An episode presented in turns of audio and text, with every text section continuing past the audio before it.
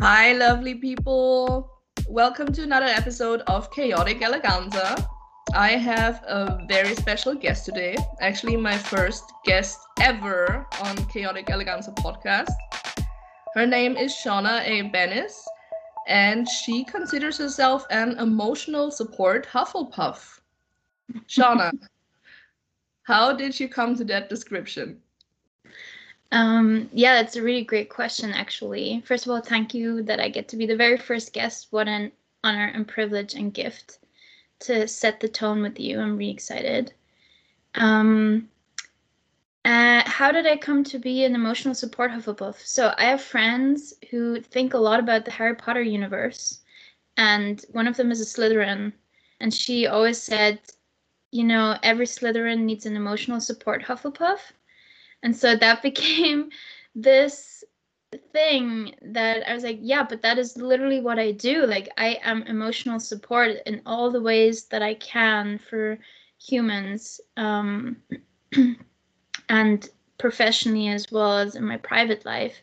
And so it just became this really fitting description and, and like we said before the interview it's like i'll use it as long as i don't get sued so um yeah just i think it expresses a lot it's that the strength you know emotional support that i'm here to give strength and support to people but also the hufflepuff element is that no matter how fierce and badass i show up sometimes there's still like that hufflepuff in me it's just like okay let's have peace and let's have a cup of tea and read on a rainy day. So it's like that, it just encapsulates a lot of things that I feel are true about me.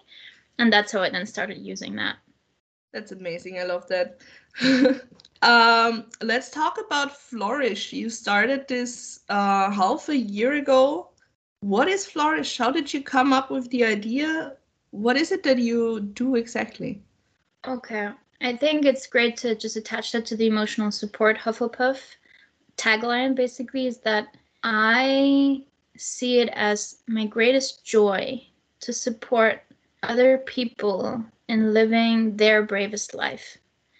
And that means, you know, so I, when I was younger, I had all these ideas about who I would be, what I would do, and they were all about, you know, this radical creativity and freedom. And I was gonna you know, write a book and be an artist and do all these things that I thought were about what brought me joy. And then I lost that. And then at some point, I was just like, okay, I'm 25 now.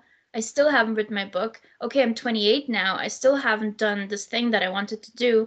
I'm 30 now. I'm still not doing the thing I want to do. So I start realizing, you know, the things I had envisioned for myself weren't coming true. And I was feeling numb and depressed and just really stuck in this in a very shut down nervous system place and that's when i started thinking about okay and that's like been the journey in general it's like this this big process but what happened to that version of me that had so many ideas and was like i'm gonna only be in a relationship with somebody who really loves and adores me, but then I would be in really shitty relationships, you know, like what happened there? What happened with the person who was the one thing and then the other? And so I started looking at that and I thought, okay, what is missing is courage.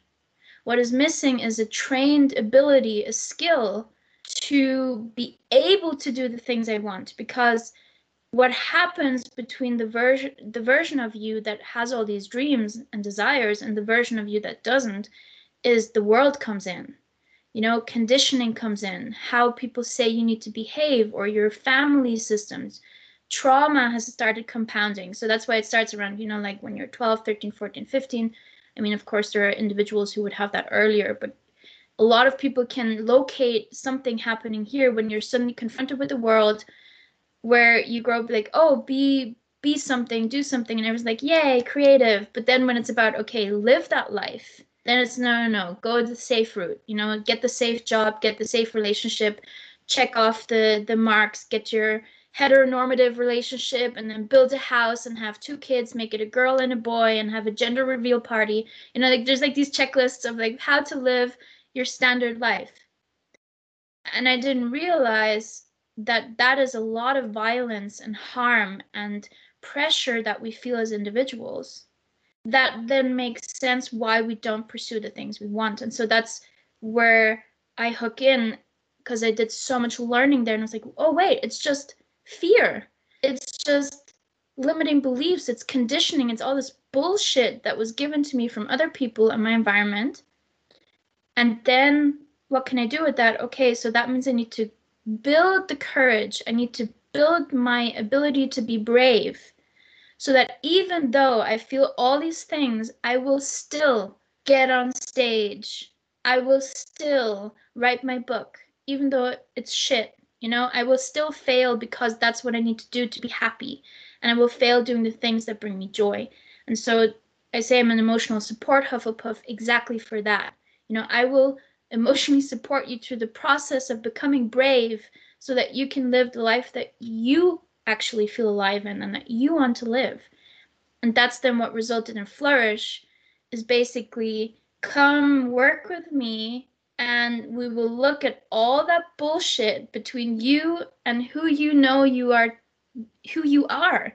You know, it's not even who you have to become. You already are this magnificent being. And there was just so much crap that was thrown onto you and into you over time. And together we'll take it out so that you can flourish the way you were meant to and so that's really the my my intention around that container of support that i offer so uh flourish is like um a program you do right? Um where you work with people over i think skype and and or zoom or personally. Exactly. And, so yeah. it's one-on-one work focused. So it's not mm-hmm. a course in that sense. It's with individuals. Um, zoom is my weapon of choice. Um, mm-hmm.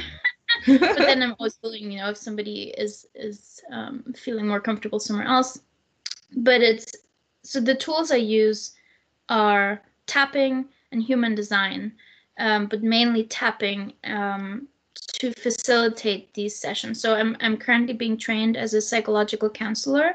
So once that is done, I'll be able to bring much more to my sessions.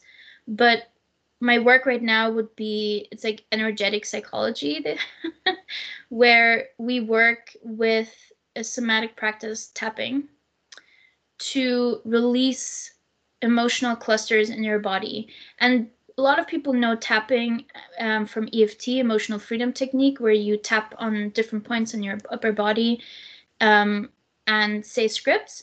And that stuff changed my life. Like, I really, two years ago, I started doing it and it changed my life. But then I found another technique that I'm being trained by the inventor right now for a year.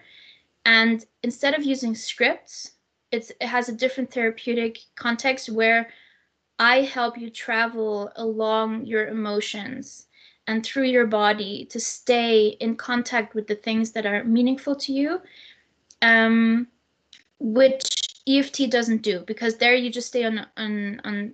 It's it's more gentle. You stay on more superficial emotions and collective emotions because the scripts are created for collective, not for you individually. So if anybody comes to work with me, what we do is like, okay, we start with a th- with the topic and for example, I had a client where it was about commitment doesn't feel safe, which is a bad thing if you're building a business and you're like, I can't commit to my business. I don't want to commit. Or you're in a relationship and you're like, I want to be with this person, but I can't commit. It doesn't feel safe. And so we started tapping on that. And then we came along all these emotions resentment around how other people have it easier than them, anger for how parents didn't do the, the job they were supposed to do. And so we travel the emotional connection of a topic so that we can release it from the body. I always say that our our body and brains so I don't see them as computers, but I like the metaphor of the computer that gathers all this stuff and tries to boot a, a, program over and over again. So, for example, if it tries to boot, I need to feel the stress response, right? But then we don't let it. And so um, what happens is that it gets repressed, but then all these other emotions start compounding onto it until at some point your body is no longer able to deal with it and it shows other symptoms of like, I need your attention, I need help. But also, the program just wants to run, right? The program, the grief just wants to run through your body once. The program just wants to start, run, and complete itself, and then it's gone. It doesn't stay. And that's what I do with tapping is I help people go into, you know, traumatic events, things that feel really heavy, their fears, things that they've been told, beliefs that they have that don't let them go. And then we look at it and then we resolve the emotional bond that is keeping so many things together. Um, an example that people can understand is I had one client who was severely depressed and sad. And during tapping, we found out that there was this desire from the inner child that was unmet about being saved. And so this client couldn't take care of themselves. And I was like, well, of course you can't because you want to be saved. And so your subconscious and your body, they're doing all they can because they're amazing allies. And they will keep you looking so depressed and unable to do anything because if you are strong, if you are happy, nobody would come to save you. So, in order to meet that need of being saved, you need to be depressed, sad, sick. And so, for them, like that's not true for everyone. In this client's case, it was true. And so we were like, well, of course, then you're not getting better because you want to be saved, and you saving yourself doesn't count. And so you're just going to stay here miserable, waiting for someone to walk by to save you and so that's a great example of you know how that works um, and how we hold on to these things um, where our conscious mind thinks i don't want this. I'm so upset about this. I hate this. I want to change this. But there's an unconscious need that is so hungry for validation and integration and being witnessed that needs to be addressed first. And so that's where i help with tapping to like release all those things and then tune into hope and peace and possibility. So, for um, someone who has never um, ever really been confronted with tapping or human design to, what can they imagine a session to look like? Like, I mean, I know you have vid- videos um, on Instagram, free tapping videos, which are very helpful. I've watched some. But for all the listeners who have never been confronted with tapping ever, what is it exactly that you do when you tap? So you do weird shit. If people look at you, they're like, why are they hitting their face with their fingers? so basically what you do is you you hit um, acupuncture points on your body by tapping on them with your fingers. And so you can see that if you look at any tapping video like mine or, or anyone else, we tap on specific points on the body. Um, and what this does, it goes into the meridian lines. So they are the same ones that are used in acupuncture, for example, which is why tapping is often called psychological acupuncture. And it goes into the meridian lines, your energy flow. And the idea is that your emotions get stuck in your body. And by tapping on the meridian lines, it's it's um, if you know Marie Kondo, it's animist as well, that where she goes and she taps on books and everything to make things come alive. So it's it's a little bit like that as well, is that you bring your body into resonance with the topic, and it's a somatic practice. So it's like a somatic release. Um, there's great research that's coming out now that I love, like foundational academic research, just showing how good it is and you know helping you regulate your nervous system helping you um, end a stress response um, of fear of stress of anger uh, any of those things. And so when somebody would come to work with me and tapping all that they need to do because the style that i use is just we tap on the collarbone and that's all they need to do. And then trust me basically. But that's the beauty of tapping is like you can do it um, yourself so you don't need me because there's a lot of practices where um, you need to go to someone for them to heal you or for them to facilitate something for you which you can't do yourself that has its place as well there's amazing experiences to be had there and what i love about tapping is it's a tool that you can use so anyone so you can just go research tapping, basically go be happy doing it right away. Um, you learn it in two seconds. And there is this component that I offer my clients, which is a really well trained bullshit radar because your unconscious and your mind are so smart. And there's reasons why you're not feeling your emotions. There's reasons why you're not doing the things you say you want to do. And they are so profoundly important to you that you'd rather suffer than solve them or sit with them. So that is like a truth here. And then if you sit down to process them, your body's going to go into rev- revolt. I know, for example, when I do these on Zoom, people start messing with their laptop and, and start, you know, uh, spilling their tea or fidgeting with their clothes. And so they, they deflect from having to feel the emotion or they will get confused or things like that. And so what I help do is not help them do the healing. That's all you. You have everything you need. Your body is so wise and so loving. It's not me doing anything for you. What I help is that you don't fall in the trapdoors that your mind is laying for you because it feels threatened of looking at these things that you might have been hiding in your system for years the discomfort, the fear, the grief, you know? Um, we don't want to feel those things, which is why we don't.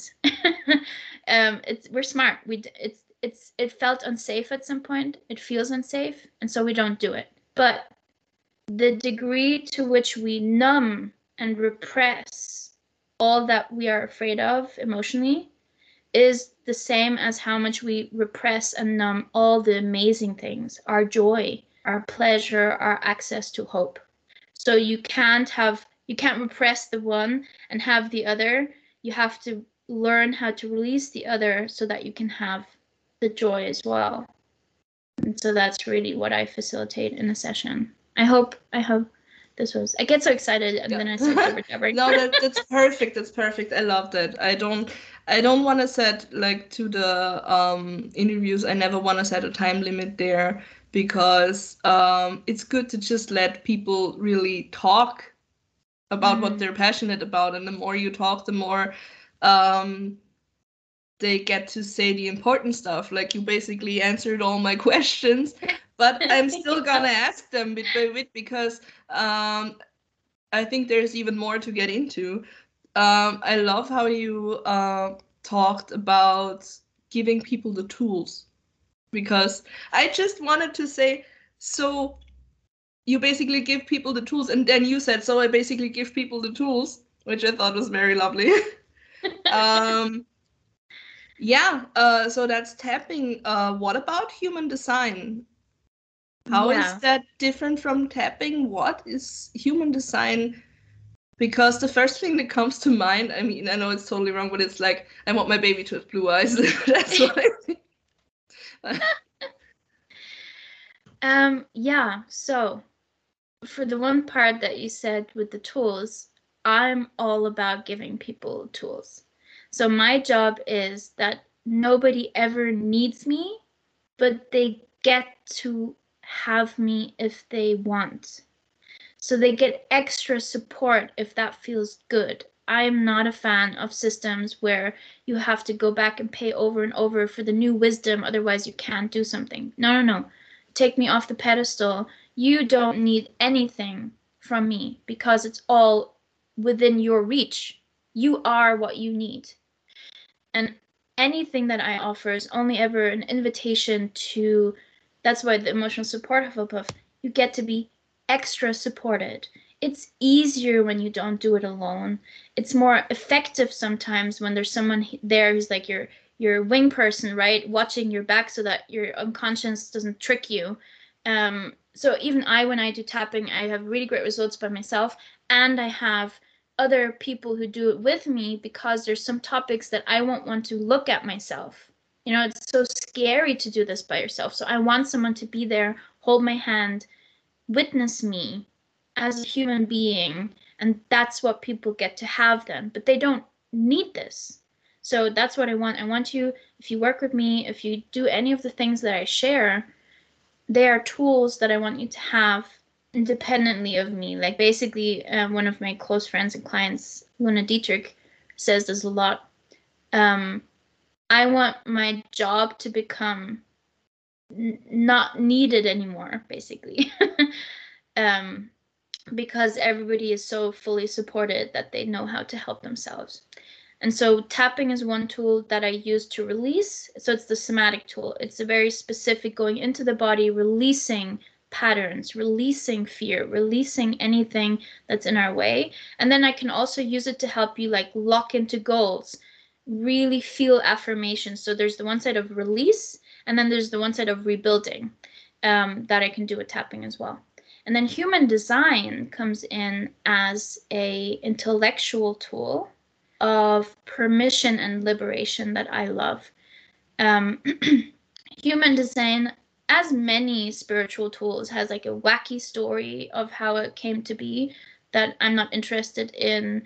Uh, like retelling or justifying or explaining because for me whenever there's a wacky story i'm like this is so weird like how does this even work so i just ignore that part of how it came to be because and so that's why in human design, I'm a three profile. So anyone who's into human design will know what that means. But just as an explanation, it's like I need to, I experience the world through trial and error. So that is how I learn my wisdom. That's why from me, you will often learn, here's how I did it, and this is what I learned, so that you can learn, like, take that and then make your own decisions. Um, and so I, that means I'm a very practical person and that's why I love human design because I've never experienced a spiritual technology that was so accurate and so profoundly helpful. Once I encountered human design, so human design is like an amalgamation of the I Ching, astrology, uh, you know, all these different kinds. There's the chakras, and there's like a fusion, it's like fusion food, fusion spiritual technology that was channeled that is super specific and the idea behind it is that we were all meant to achieve our greatest desires and joys in our very unique way. And that's why I love it so much because the idea behind it is anything that feels different to you was meant to feel different for you. If you're someone who like has all the energies and you have all the balls in the air and you're like I need that multi-passionate like drive, there's an actual type that is that that type you know that person. And then there's another person who like me i'm a projector. So our issues of when i learned that i was like oh my god finally because we don't have access to the same amount of energy as other people. So we um we we're not here to do the 9 to 5 grind right? Not the same way. We're not and i mean nobody's here to do the grind but in the sense like we don't have that that um, access to consistent energy. And when I heard that and I learned that, that was so liberating for me. And it's the same with um, finding different things. Like I rebuilt my entire business based on human design because at first I was offering one on one services per hour. I'm really sorry to tell you that that was the only 25 minutes that I could save from a broken Skype interview file. We're currently trying to recover the rest of the episode, which was originally an hour long. And it was an amazing conversation with lots of very informative, very creative, and inspiring insights from Shauna. So I really hope we can save the file and I can upload the whole interview. But even if we can save the file, I've already invited Shauna to just come to my place and we record a conversation together again. I'd definitely love having her again because she's a very lovely person. And you can ask her your questions. I bet there's a lot of them since this video was only less than half the length it should have been just pop over to her Instagram, which is catdepillar. I'll write it in the comments and I'll also link it on my Instagram so you can find it and ask her your questions. I'm very excited to see what you guys come up with, and I'm sorry for the error. Like, it's my first podcast. It's chaotic eleganza. You never know what happens. But that's okay. We're all learning here. And what I have learned is to never do an interview via Skype again. Sorry, Skype. And just try to see the person in person or via another media. Okay, guys, that was it for today. and I wish you a great evening. Bye bye.